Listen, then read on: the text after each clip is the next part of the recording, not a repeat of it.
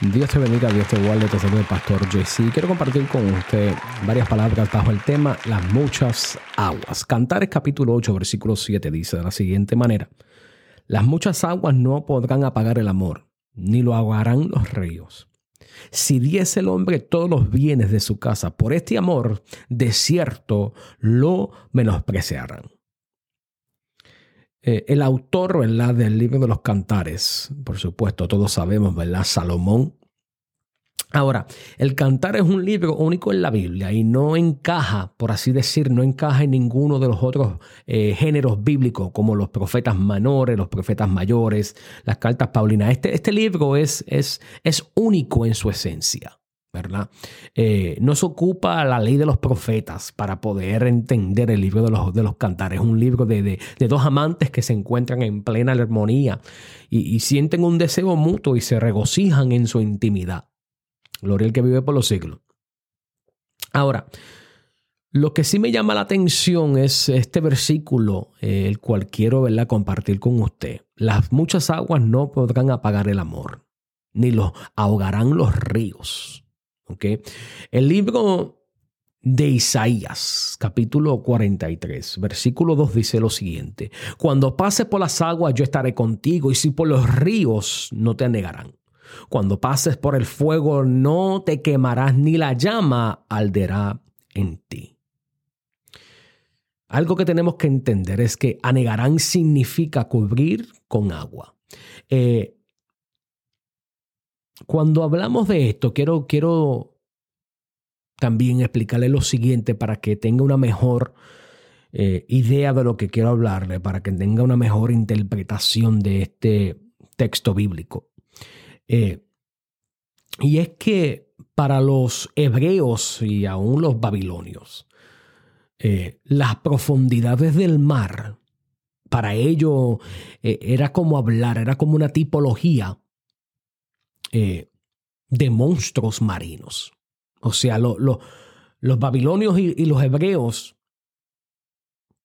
no, no les gustaba eh, estar en, lugares de, de, donde el mar fuese muy profundo. Eh, para los babilonios, ellos le tenían el nombre de Tihamat, ¿verdad? Y, los hebreos, Tehom. para ellos, pues, aunque sabemos, ¿verdad? Como personas como Pedro y, otros, otros hombres, eh, su, oficio era la pesca, pero no tenían que ir a lugares muy profundos.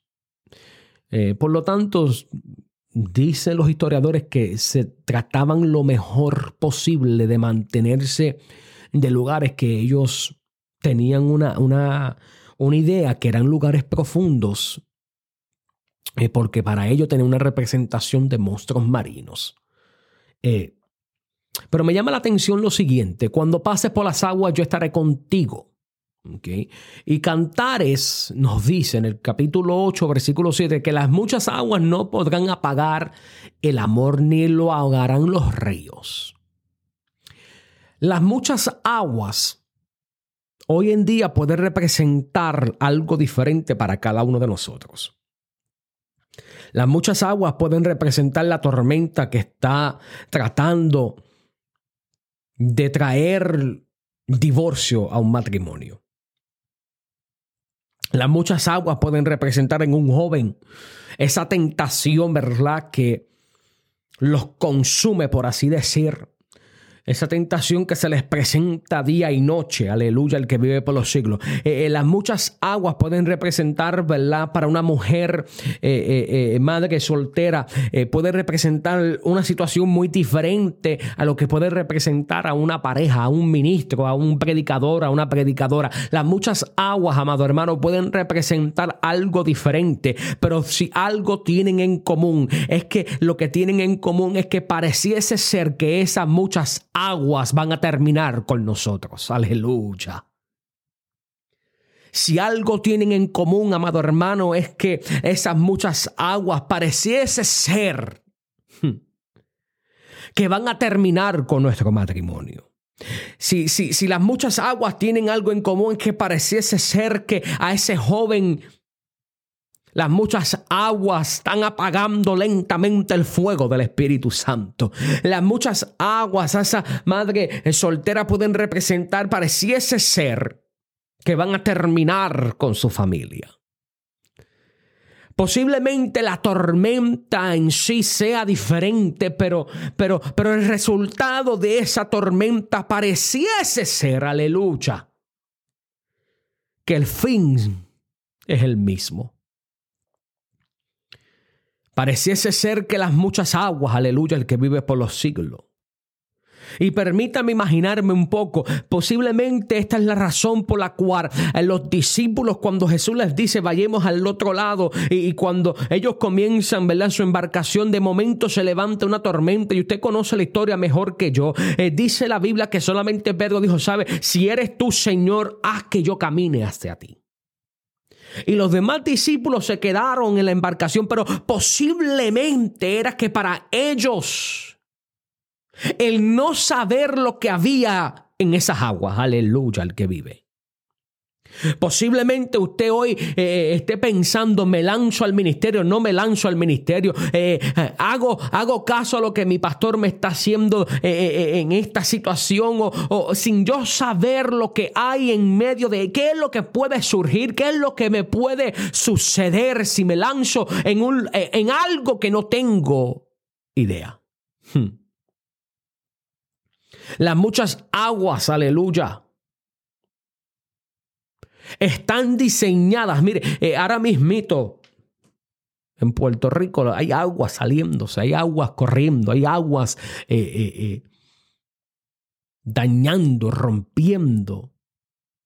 Aleluya. Las muchas aguas es algo que no se puede controlar. Hmm. Qué difícil se hace confiar en Dios en situaciones que usted no tiene el control de ellas. Aleluya. Qué difícil se hace poder confiar, porque nosotros somos buenos confiando en Dios cuando las cosas están bien. Nosotros somos buenos confiando en Dios cuando las cosas están marchando como nosotros las estábamos esperando que marcharan. Pero qué difícil se hace confiar en Dios cuando tenemos, estamos confrontando algo que no podemos controlar. Yo nunca he visto a nadie poder controlar aguas.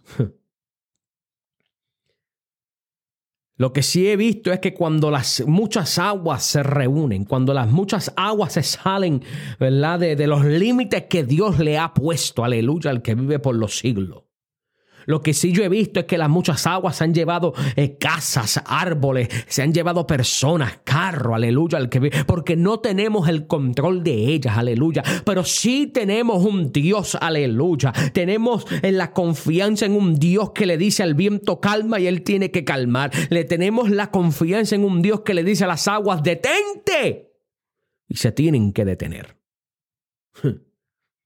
Pero qué difícil, amado, se hace confiar en Dios cuando sabemos que es algo del cual no tenemos control. Qué difícil se hace confiar en Dios cuando vemos que nuestro matrimonio, cada otra conversación, la palabra divorcio surge. Qué difícil se hace confiar en Dios cuando tenemos un cónyuge que es tremendo predicador o predicadora en público, pero como cónyuge en el lugar del hogar. Es todo lo contrario. Qué difícil se hace cuando estas aguas se levantan. Y pareciese ser que las muchas aguas, aleluya, van a ahogar nuestra vida, van a ahogar eh, nuestra juventud, van a ahogar nuestra niñez. Qué difícil se hace cuando pareciese ser que las muchas aguas van a terminar con nuestra familia. Aleluya, el que Pero hoy yo le quiero decir que la Biblia dice, aleluya. No hay nada mejor que poderle decirle a Satanás, la Biblia dice. Dios dice así. Cuando pases por las aguas, cuando pases por la tormenta, cuando pases por esa situación, yo, Jehová, estaré contigo. Aleluya. Hoy yo le quiero decir a alguien que se olvidó que Jehová estaba con él. hoy yo le quiero, te quiero recordar, eh, eh, mujer, dama, eh, caballero, aleluya, ministro, predicador, predicadora, misionero, misionera. hoy yo te quiero recordar que Isaías, el profeta Isaías, dijo unas palabras que el día de hoy, aleluya, se hacen reales en nuestras vidas. Y Jehová dijo a través del profeta Isaías, yo estaré contigo. Aleluya. Gloria al que vive. ¿Qué dice Cantares? Que, que cuando pasemos por las muchas aguas no podrán apagar el amor. Pero mira lo que dice, ni lo ahogarán los ríos. Isaías nos dice, y si por los ríos no te ahogarán. O sea, y vuelvo te repito, anegarán significa cubrir con agua. Nada, aleluya. Los problemas, las situaciones, las tormentas te pueden cubrir, pero no van a poder apagar lo que Dios ha puesto en tu vida. Ahora, mira lo que dice Isaías. Cuando pases por el fuego no te quemarás. Y cuando pienso en estas palabras, eh, tengo que ir al libro de Daniel, amados.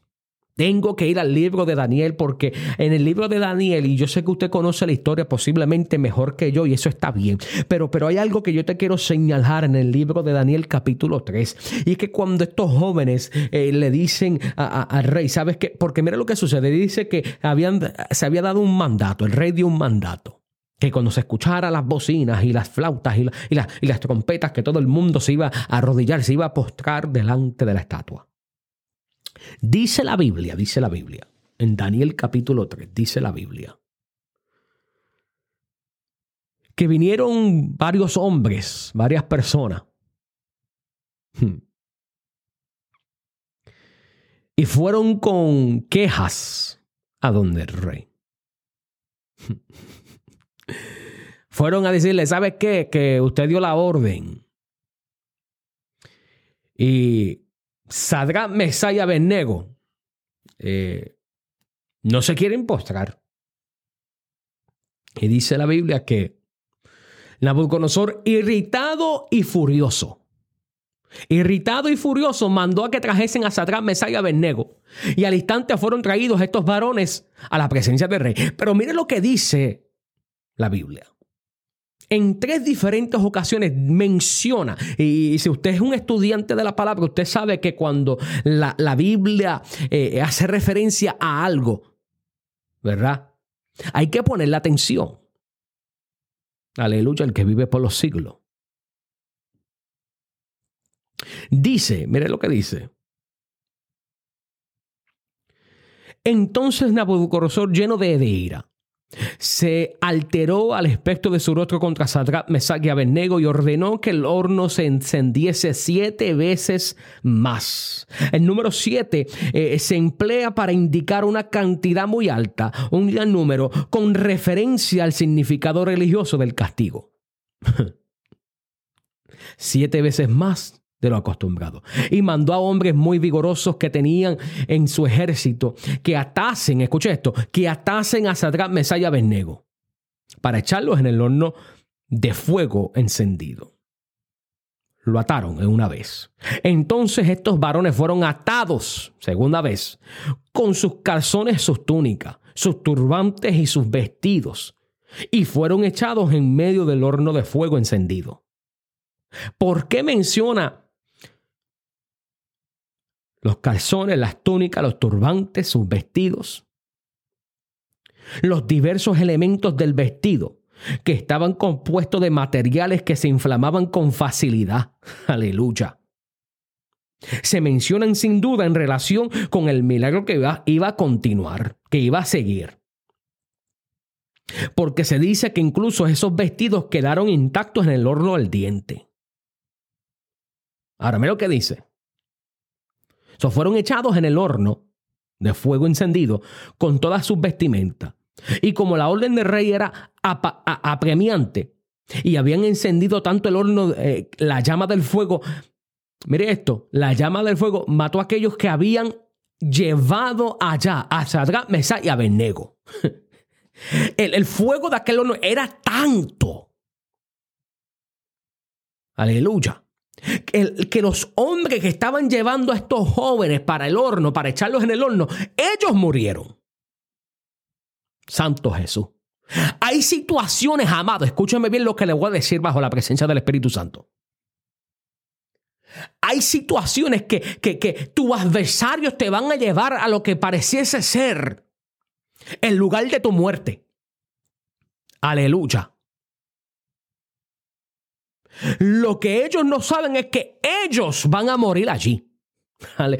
déjame decirle algo, aquellos jóvenes, permítame imaginarme, aquellos jóvenes saben por qué el fuego, aleluya, porque no dice en ningún momento, ¿ok? No dicen en ningún momento que ellos estaban asustados ni nerviosos, todo lo contrario, ellos dijeron, sabes, sepas, oh rey, que nuestro Dios nos puede librar, y si no nos librase, aleluya, como quiera, no, nos vamos a postrar ante la estatua. Ahora, mire, lo que dice. Y estos tres varones, Sadrak, Mesa y Abednego, cayeron atados por tercera vez, cayeron atados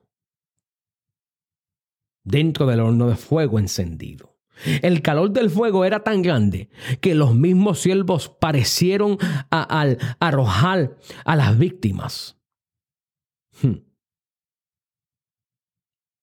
Pareciese ser, pareciese ser que aquellos que llevaban a los jóvenes para, para echarlos, para meterlos en el horno de fuego, pareciese ser todo lo contrario, que fueron los jóvenes que echaron a él, aleluya, el que vive por los siglos. Hay circunstancias en nuestra vida que pareciese ser que Satanás, aleluya, está tomando ventaja, que Satanás nos está llevando al lugar de nuestra muerte. Pero dice la Biblia que para aquellos que confían en Dios, todas las cosas obran para bien parecieses de acuerdo al edicto, de acuerdo a la orden del rey Nabucodonosor. Aquellos hombres fuertes, vigorosos, aquellos hombres que sobresalían entre los soldados del rey, que ataron tres veces, aleluya, a estos jóvenes. Los ataron tres veces. Y aquellos hombres que eran distintos entre todos los, otros hombres, estaban haciendo caso a la orden del rey y llevaban a aquellos jóvenes atados con sus túnicas, sus vestimentas. Aleluya, el que vive por los siglos listos para la muerte, listos para dar su vida. Y ahora nos dice la Biblia que pareciese ser, aleluya. Dice la Biblia que aquellos hombres fueron a, lanzar a aquellos tres jóvenes para morir. El primer error que hizo el rey fue que mandó a calentar el horno siete veces más de lo acostumbrado siete números de perfección.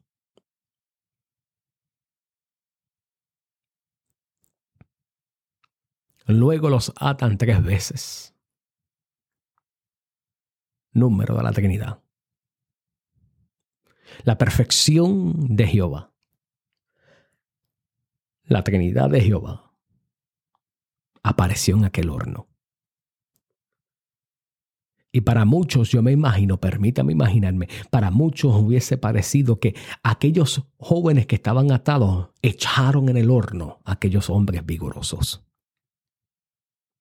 Amado, hay circunstancias en nuestras vidas, hay momentos en nuestras vidas, hay tormentas en nuestras vidas que pareciese ser que Satanás, que las muchas aguas van a terminar con nosotros. Pero cuando llega el momento de la situación, cuando llega el momento verdadero, pareciese ser que el que estaba atado le ganó al que estaba desatado. Pareciese, hacer, pareciese ser que aquel, aquel, aquel que estaba, aquellos que estaban destinados para la muerte Sucedió algo en aquel horno, aleluya. Sucedió algo en aquel horno que nadie se esperaba.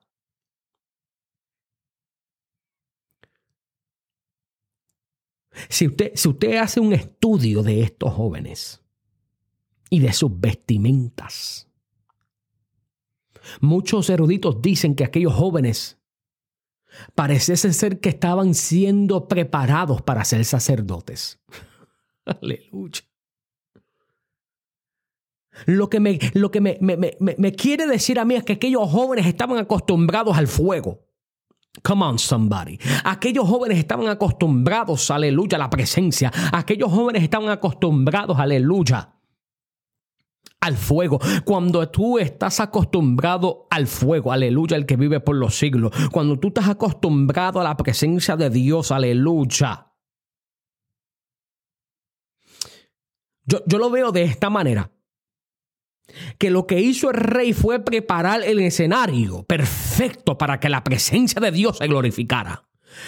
Te quiero decir en esta tarde, en esta mañana, donde quiera que usted me esté escuchando, a la hora que usted me esté escuchando, escucha bien lo que le voy a decir, bajo el poder del Espíritu Santo. Que aunque el enemigo es astuto, Muchas veces Dios le permite al enemigo hacer ciertas cosas que ni él mismo se está dando de cuenta que está preparando el escenario para que Dios se glorifique sobre tu matrimonio, sobre tus hijos, sobre tus hijas, sobre tu negocio, sobre tu ministerio, sobre tu casa. Muchas veces Dios le permite al enemigo hacer ciertas cosas, pero lo que el enemigo no entiende es que estás preparando el escenario para el momento más glorioso sobre tu vida. Aleluya. El enemigo preparó el escenario y dice la Biblia que el rey miró por la ventana de aquel horno y dijo, pero espérate, yo no les dije a ustedes que pusieran a tres jóvenes, porque veo a cuatro sueltos caminando? Aleluya. Cuando tú estás acostumbrado al fuego de Jehová, el fuego extraño no te hace daño, el fuego extraño no te puede quemar, el fuego extraño no puede, ni, ni, ni, ni puede la llama arder en ti, el fuego extraño no puede hacer nada contigo cuando tú estás acostumbrado el fuego de Jehová. Aleluya. Dice la Biblia que aunque aquellos vestidos estaban hechos de material que fácilmente podían encenderse, ni el olor a quemado tenían. Y no sé si usted ha estado cerca de, de, fuego, en un campamento, eh, si usted le gusta cocinar, ¿verdad? Carbón con solamente estar varios minutos al lado de él, aún la ropa absorbe ese olor. Amado, van a llegar tormentas, que pareciese ser que las muchas aguas van a terminar contigo. Pero hay una promesa, y es que Él dijo, ni los ríos te negarán. Yo estaré contigo cuando pases por las aguas. Yo estaré contigo. Aun cuando sientas que las aguas te están cubriendo. Y cuando pases, escuche bien, no si pasas, cuando pases por el fuego, no te quemarás, ni la llama alderá en ti. Cuando estás acostumbrado al fuego de Dios, cuando estás dispuesto a decirle, Señor, no me voy a contaminar, no me voy a rendir, aunque siento que la tormenta está a punto de acabar conmigo. Hoy yo me aguanto de tu promesa. Hoy yo te digo, Señor, escrito está, que tú estarás conmigo que las tormentas no me van a poder detener, que la situación que está atacando mi vida no me va a detener, que el fuego extraño no me quemará, ni la llama alderá en mí, porque el fuego de Jehová ha sido revelado a mi vida. Sea cual sea la tormenta que estás atravesando, amado. Hoy te quiero recordar que la Biblia dice que Jehová estará con vosotros y las aguas no podrán apagar el amor que está en mí. Y las aguas no podrán apagar lo que Dios ha puesto en mi vida y las muchas aguas no podrán terminar, ponerle fin a la situación que Dios solamente ha puesto una coma. Sacúdete, levántate, sigue confiando que lo que Satanás está haciendo es preparando la escena para otro momento de gloria sobre tu vida. Dios te bendiga, Dios te guarde. Adelantes en el Señor.